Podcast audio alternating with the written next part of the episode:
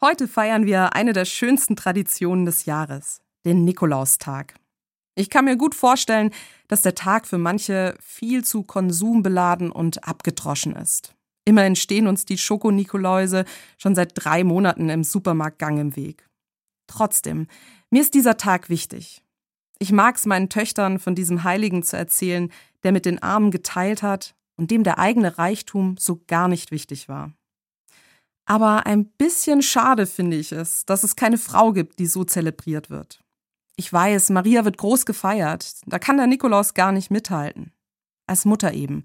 Und nur im Inner Circle der katholischen Kirche.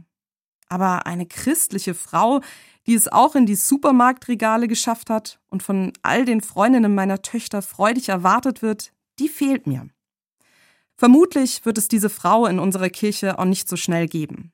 Deshalb sammle ich dieses Jahr bewusst mit meinen Töchtern Frauen, die ihrer Meinung nach etwas mit Nikolaus zu tun haben. Ihre Oma, die ihnen heimlich Süßigkeiten zusteckt, um ihnen eine Freude zu machen und die sich mit und für andere Frauen engagiert. Ihre Erzieherin, weil sie die Kinder dabei unterstützt, Streit zu lösen.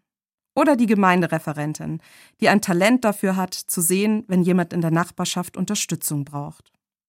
Auch wenn es den weiblichen Superstar heute nicht in den Supermarktregalen zu kaufen gibt, so gibt's doch umso mehr Frauen in unserem Umfeld, die uns Vorbild sind.